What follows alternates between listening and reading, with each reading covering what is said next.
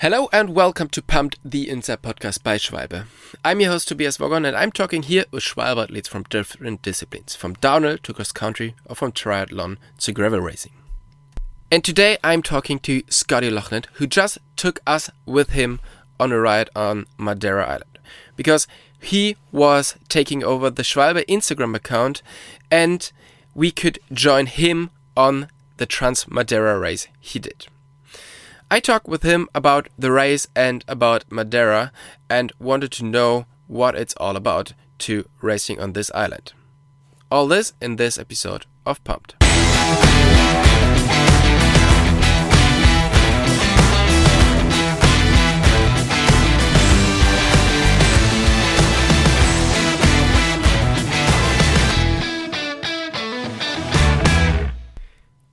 Hey, Scotty, thanks a lot for taking the time to do the podcast with us. Where are you right now? Hey, Toby, I am in Scotland, not long back from the infamous Trans Madeira. Had a brilliant time.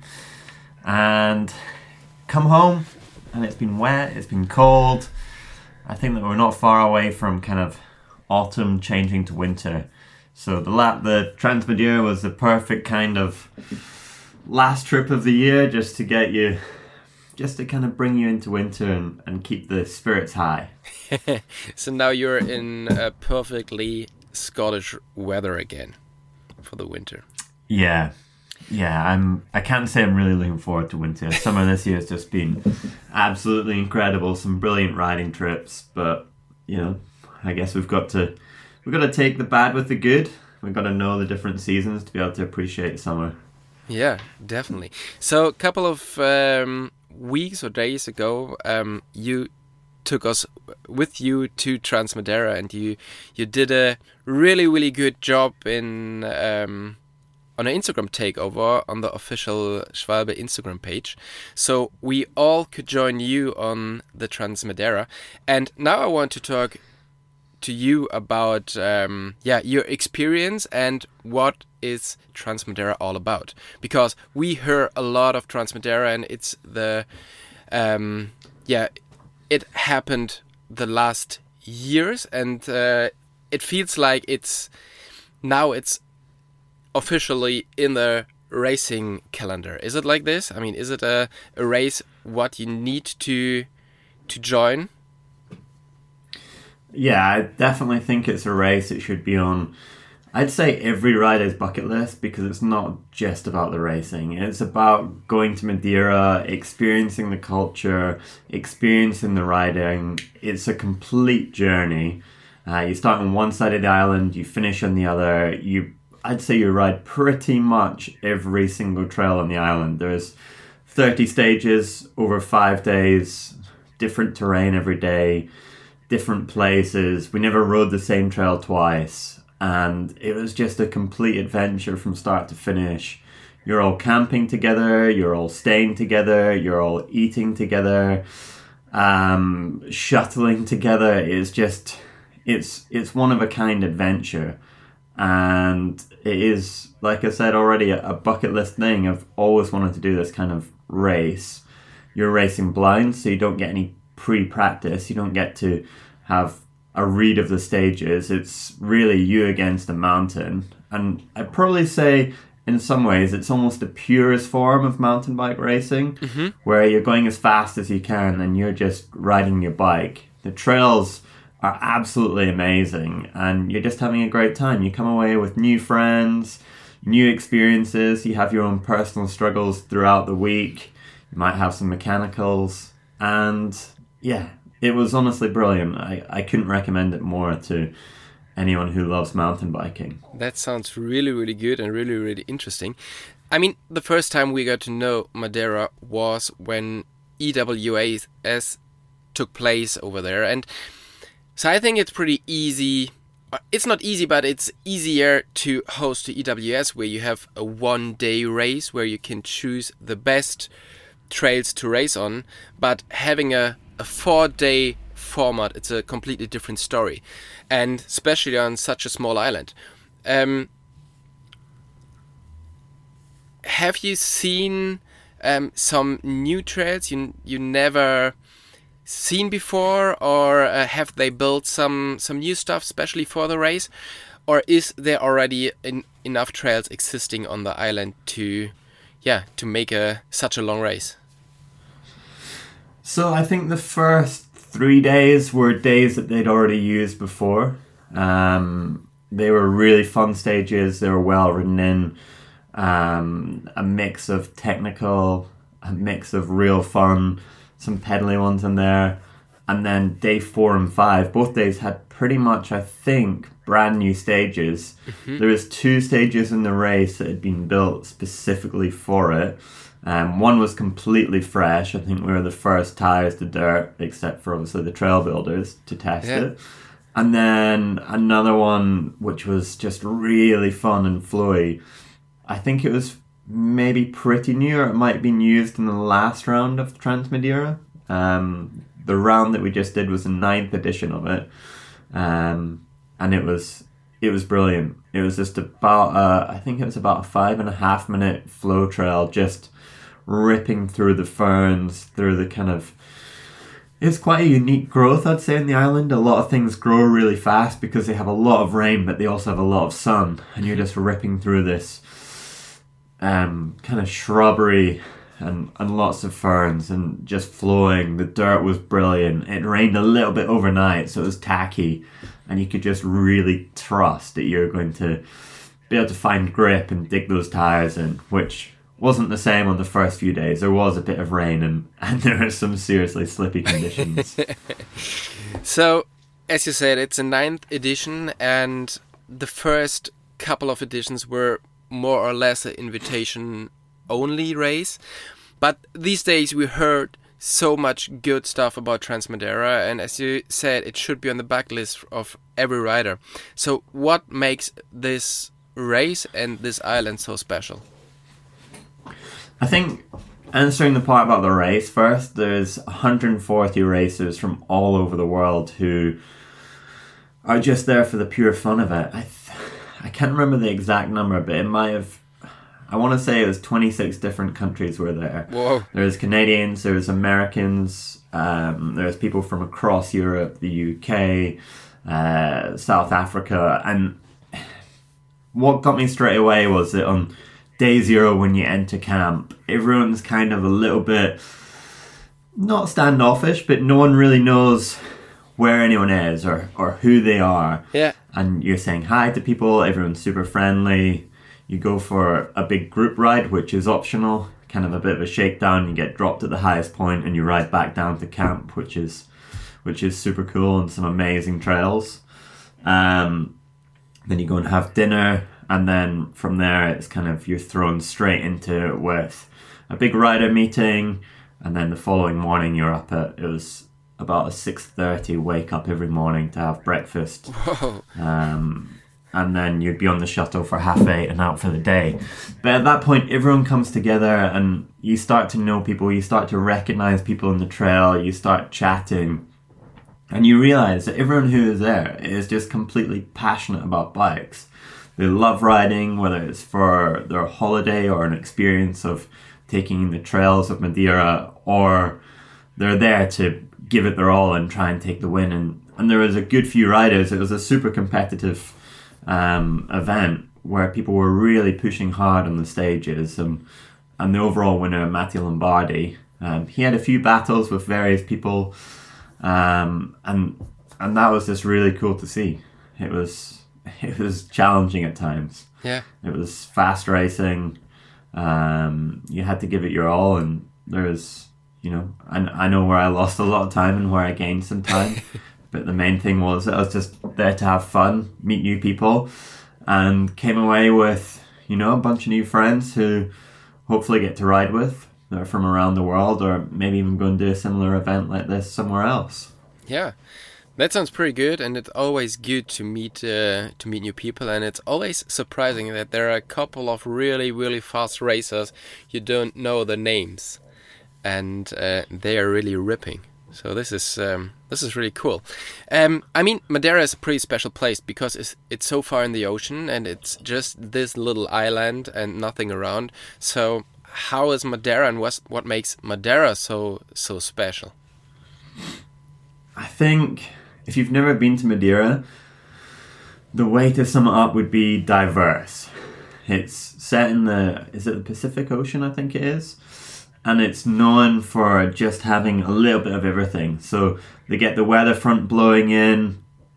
You get patches that are wet. You see these crazy inversions. The scenery is beautiful, big cliff tops, rocks, and kind of epic views of these mountains. I think the highest mountain is is about it's over two thousand meters anyway. I can't remember the exact height, Mhm. but it's big, and there's just so many intertwined paths in there that you can that you can ride, that you can take your bike on. I mean, if you don't want to ride, you can just go and walk and experience it as an island, which is also pretty special. Um, you know, everyone's very welcoming, they're friendly, the food scene, the culture is brilliant.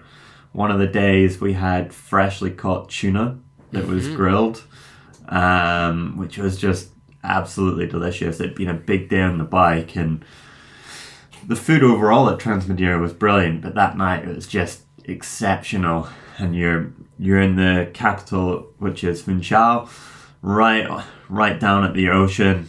Barbecues on, tuna's being grilled right there in front of you, and it, it was just it was really special. So I think the food, the culture, the terrain, the views, the landscape, the riding, the people, the passion, the passion of the people who are there.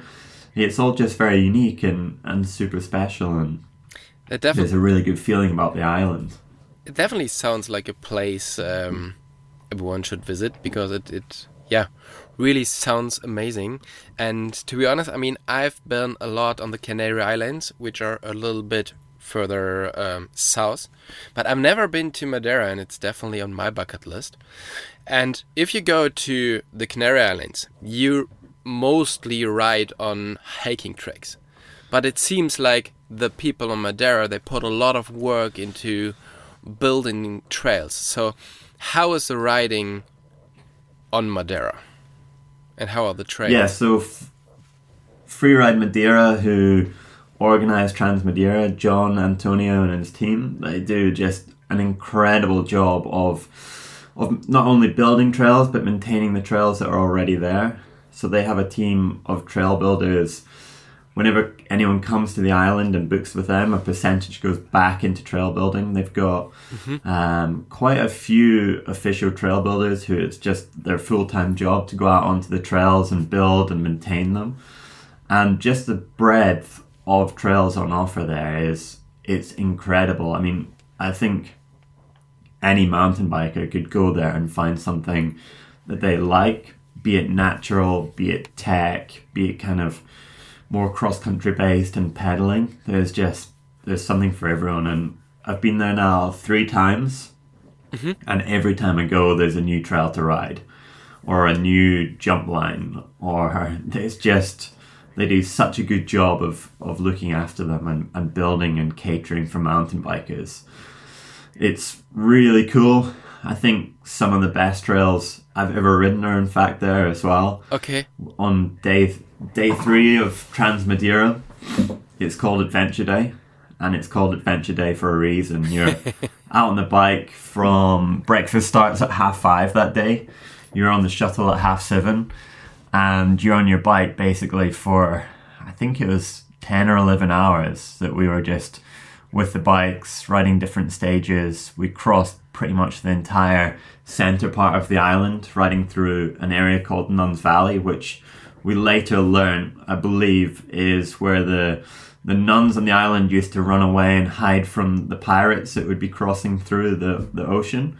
Um, so we were riding down that, um, which was just, it was super epic. There's cliff tops all around you, incredible views. You have to take on quite a challenging hiker bike. It was about it was about two hours, I'd say, something like that. And then you just ride this ribbon of single track along the edge. It's not timed, that's not in the race, it's just part of the experience. A bit of undulating, climbing, you get to a food stop. You kind of, you know, everyone there is is super relieved and very thankful to have snacks, water, drinks, and then refueled. You take on the next part, which is crossing through the Leva- the Levadas. Um, and I'm sure anyone who's watched any Transmadeira videos will will have seen this. It's very unique to the event. You can't ride these trails out with the event, so it's kind of a, a benefit, I guess. Mm-hmm. And you cross through them. The levadas were built, I think it was in the it was either late 1800s or early 1900s as a way to transport water around the island. Mm-hmm. And the tunnels are super narrow. They're, I don't know, they're at least 500 meters. It feels more like a kilometer when you're in them. you're carrying your bike, holding a torch or your phone to get as much light as you can and just kind of following your feet one at a time. It's something that can't really be described or shown without having the true experience of it. But it's absolutely amazing. You pass through waterfalls along the edge of the running water, and then you end up at what they say is the best trail ever. And I can't, I can't actually describe what the grip and the terrain is like. You're flowing through the rainforest, huge ferns all around you. The dirt's this kind of volcanic ash, and it's just you know, you're pushing into the turns, the dirt's coming up over you, and at times it's actually hitting you as you hit the next turn. It's just, it's unbelievable. It, it's like nothing else that I've ever ridden, and just, you're almost riding down it laughing, but at the same time going as fast as you can and just trusting, trusting your instincts, trusting the bike, and praying that you have grip when you hit some of the turns because you know no one, no one's had the chance to ride these trails beforehand unless you've done the event prior and Yeah. uh, it was just honestly it was one of those experiences you know we got down and everyone's just laughing high-fiving cheering and being like that was the best trail ever and it, it's you know you've gone through the struggles of this hiker bike of being on the bike for hours of feeling fatigued of you know doubting yourself that you're going to make it like come on. And then you hit that trail and you completely forget about everything and you're just so stoked and riding your mountain bike. And i think that that day was probably the highlight for me. Um just had so so much fun Yeah, I mean, you're really used to going on an adventure, and it sounds it sounds like adventure, but um, it sounds like a normal ride in Scotland, huh? Where you really don't know what to expect. Um, so you're probably the 100% you're probably the uh, the right person for for the adventure day. So Yeah, no, I absolutely loved it. But what I would say is, it's one thing doing it in Scotland where it's, you know, 15 degrees probably on an average day. Yeah. It's another thing doing in Madeira when it's, you know, I think it was 23 degrees that day and, and pretty humid and, and sweating a lot. And you're, that was the fifth consecutive day of riding that we'd done at that point. And Yeah. there is definitely a lot of fatigue. Um, so yeah, if I went back to the event, I'd, I'd do things slightly differently and not perhaps not do a full day shuttling before the event and then the shakedown ride and then into into five days of of riding slash racing. So yeah, yeah, maybe maybe th- that's better yeah, for next time. so you already told us about the mental and the physical struggles, um, and we already learned about Adventure Day. But um, can you talk us through your race? I mean, where did you struggle? Where did you had the best day or the best moment of the race? Yeah, so I mean, I've not raced for. I raced the last EWS I did was in in 2015, and then I've done you know a couple of smaller things just just for fun, um, but not the last couple of years. So this was going to be the first kind of forte back into racing, and I I truly loved it. But the first day, just finding that pace again, you know, I I know that I can ride trails fast and feel good on the bike, but it's a totally different experience when you're doing it top to bottom on a trail. Mm-hmm. And you're going as hard as you can. And in between those sections you're also sprinting.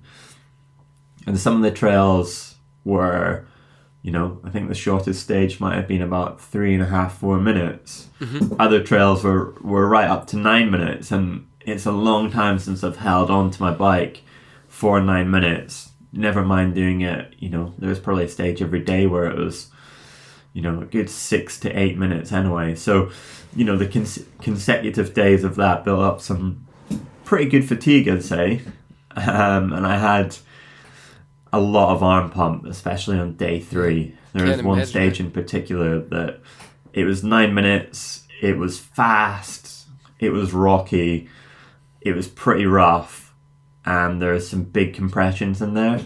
And it is definitely one thing riding for fun, doing my video projects, shooting for them, riding. But then when you're racing, and you know, whenever you race, as soon as you put on a number board, you have a target or you have a goal, and you want to do the best that you can, and you want to push yourself. And I think just the, not the frustrations, but the the thoughts and the feelings of wanting to go as fast as you can, pushing hard, making mistakes, having crashes, almost having crashes, and there is no one that rode a perfect race. Yeah. You can't really do that five days in a row. It's about managing those small mistakes to make sure that you find consistency, you find your limit where you can keep pushing as hard as you can, but also go as fast as you can. So it was a challenging race in a lot of ways, but a lot of fun. And I think towards the end, I started to feel a lot more comfortable. I, I started to find my rhythm again, um, but that wasn't with its with its own challenges. I think even on stage one, I, you know, I went off the start gate pretty hot, sprinted into it, and then about a minute in, made a pretty big mistake where I smacked my backpack off a tree and almost completely threw me off track. And you know, when that happens on a downhill race, you've got to quickly reset. But it, I just didn't have that kind of comfort, comfortableness, let's say, to, to reset and, and find the flow again. And it and it definitely shook me up a little bit, and, and took me a bit to get into it. But um, it was super fun. Towards the end of the week, I started following the eventual race leader. We dropped into two stages. Um, I had a mechanical on, on stage one, day five, so put me out of really doing anything. So Matthew Lombardi, who won, was like, "Hey, jump on, follow, follow behind me." And it was just, it was interesting seeing how hard he was pushing. Mm-hmm. Not necessarily all the time on the technical sections, but he would be putting in little pedal strokes where perhaps I wouldn't have thought of pedaling or taking just that little bit more and, and being comfortable at sprinting. And I followed him on, it was about a seven minute stage, eight minute stage, and, and followed him fine for the first part. And then there was one little climb and he just dropped the power down.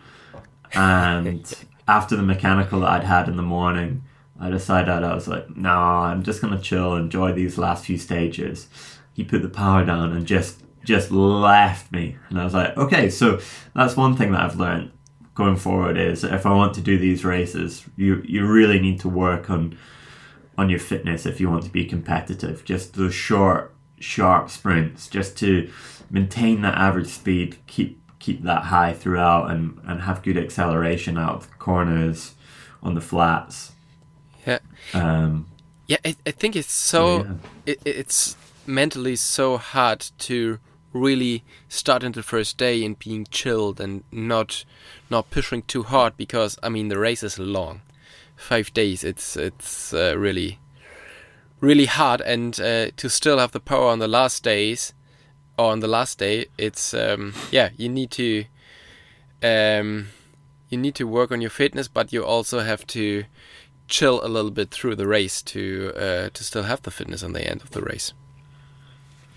Yeah, definitely. And you know, there was lots of people who had a mechanical on on stage two. One of one of the riders from America who we kind of ended up all grouping together. Um, called Tate broke his broke his wheel stage two, uh, day one, and you know he was very fortunate that another rider had come down, and he'd unfortunately injured himself and couldn't carry on racing.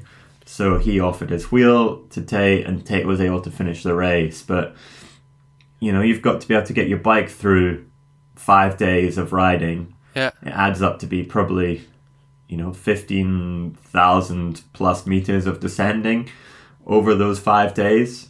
Uh, Thirty special stages, and the the eventual winner, you know, he, he got his bike to the line without any major mechanicals and was the best overall rider in terms of fitness, um, in terms of riding ability, and, and making it to the finish line. And, and that kind of is a goal that when you get there, you need to get to the end. Yeah. And there were every day there was people dropping out, be that mechanical or injury. So I think just completing it is is something to celebrate in itself. Yeah. So what I really like on these events is, I mean, if you have a down race, you have the the the fastest rider down the mountain on this track. But on an event like this, in the end, you really have the probably the best mountain biker of the group because you yeah you need to race blind you need to be really the the best on on every section and um, that's pretty pretty cool. And uh, especially if you're racing, if you're racing blind, you need to decide so quick which line, which uh, if if you jump or not, and um, yeah. So in the end, it's really the the best mountain biker. One special thing yeah. on Transmadeira is um, that you're not coming home from a long day on the bike and you're going in the, into a cozy, warm hotel. So you're you're camping on the on the uh, either the, a soccer field or something. And yep. um, what was harder for you, to racing uh, five days in a row or to sleep five days in a row in a tent?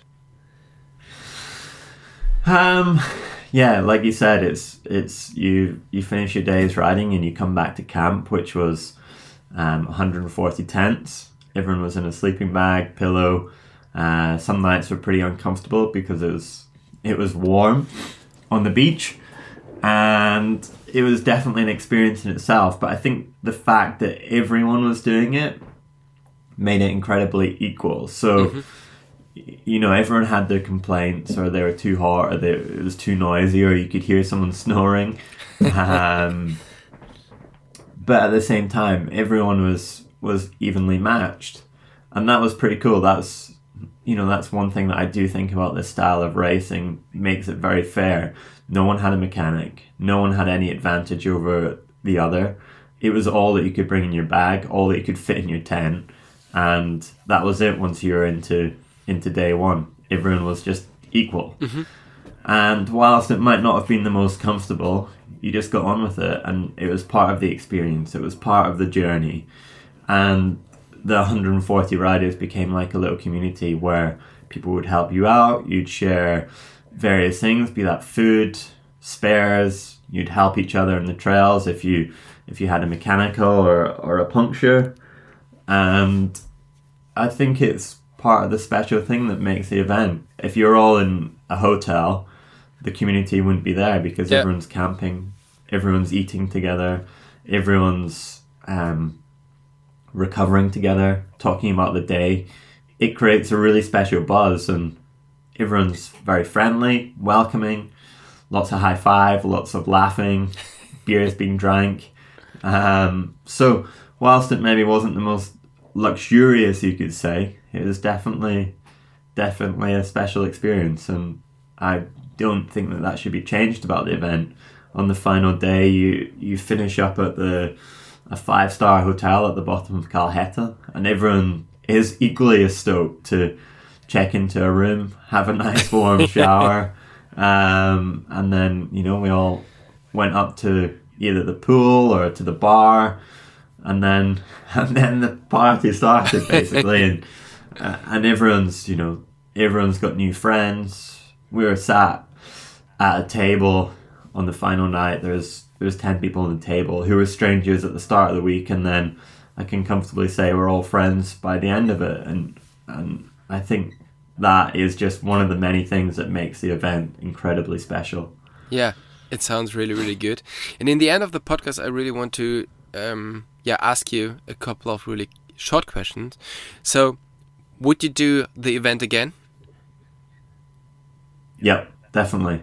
I don't think I would do it necessarily um, next year. Mm-hmm. I think maybe the year after, something like that. I, would love to go back and do it and, you know, maybe think differently about how I approached it and train maybe in a, in a. I mean, I didn't train for this one, so I would love to go back and you know just have done a little bit more preparation. Be that um, on the physical side, on the strength side, maybe thought a little bit more about bike setup.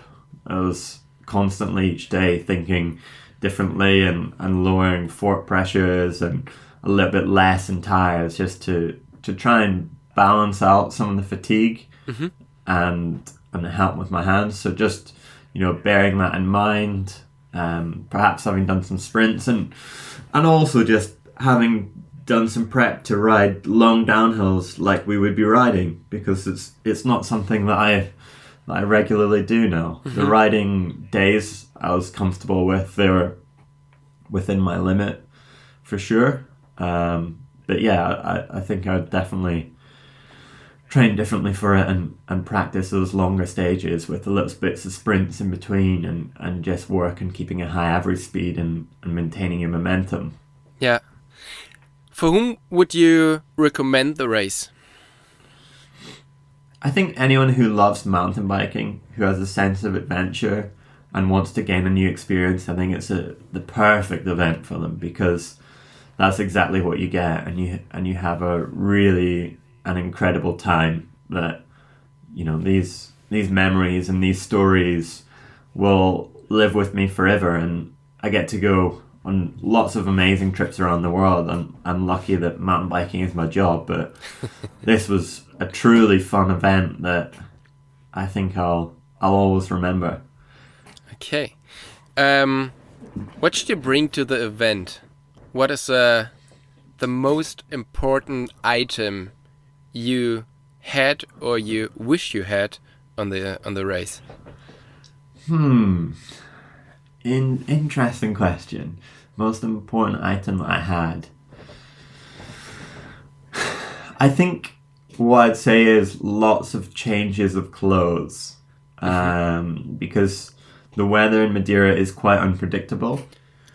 It was wet sometimes in the morning, and then by the afternoon it'd be roasting hot, really warm. So I think lots of riding gear. I mean, I pretty much only rode in a in shorts and t- in shorts and a jersey, mm-hmm. but having a fresh pair to put on every day, it's just something really nice about it. Mm-hmm. Um, and what would I wish that I had? Maybe a warm shower. um, there were there were warm showers, but they they weren't always super accessible, and yeah. they're all they're also quite popular. So yeah. a couple of days we just had showers on the beach, um, which was nice, and you could obviously jump in the ocean. But there's something nice about having a having a warm shower at the end of a big day on the bike. so that's probably what what I'd recommend bringing, and what I'd wish for. okay, um, and I mean, Transmadeira is not the only multi-stage event in the year. I mean, there are a couple of really cool events. If it's in um, New Zealand or if it's in the Alps or uh, in Italy. So, do you have anything else in mind? Any race you really want to do? Yeah, definitely. I, I think the style of, of racing is something that I always wanted to do when I was competing in EWS. I love riding uh, trails blind because there's only one chance that you'll ever get to do that. Mm-hmm. And there's a couple. Trans BC definitely interest me. Mm-hmm. I'd love to go and explore more there. And uh, coming away from Trans Madeira, what I've realized is that these events just give you an opportunity to fully explore where you are and really, really get taken to the best parts, be shown around by locals, and also immerse yourself in the culture where you get to eat local food. They look after you, they're very hospitable, and it's just a true immersion. So Trans BC is on the list. Um, Trans Sierra Norte, which is in Mexico in mm-hmm. Oaxaca, is definitely on the list. Um, and there's some popping up in the Alps that, that I'd definitely be interested to do. Yeah. Um, yeah. Yeah. Since then, since I come back, I I raced with a friend Chris, and we've kind of every day been every time we've found one, we've been like, hey, look at this one, man, and, and there's so many to choose, but Um, I think what makes Transmadeira special and and also quite unique is the fact that you move. So camp moves every day on the island. So you you visit different places. Like the first day, you're at the beach. The next day, you're in the capital. The next day, you're in the soccer field. The next day, you're back on the beach. And I think that moving around the island was just a really nice way to to fully immerse yourself in in the various parts of the island's culture and also see the diverse landscapes of where you were.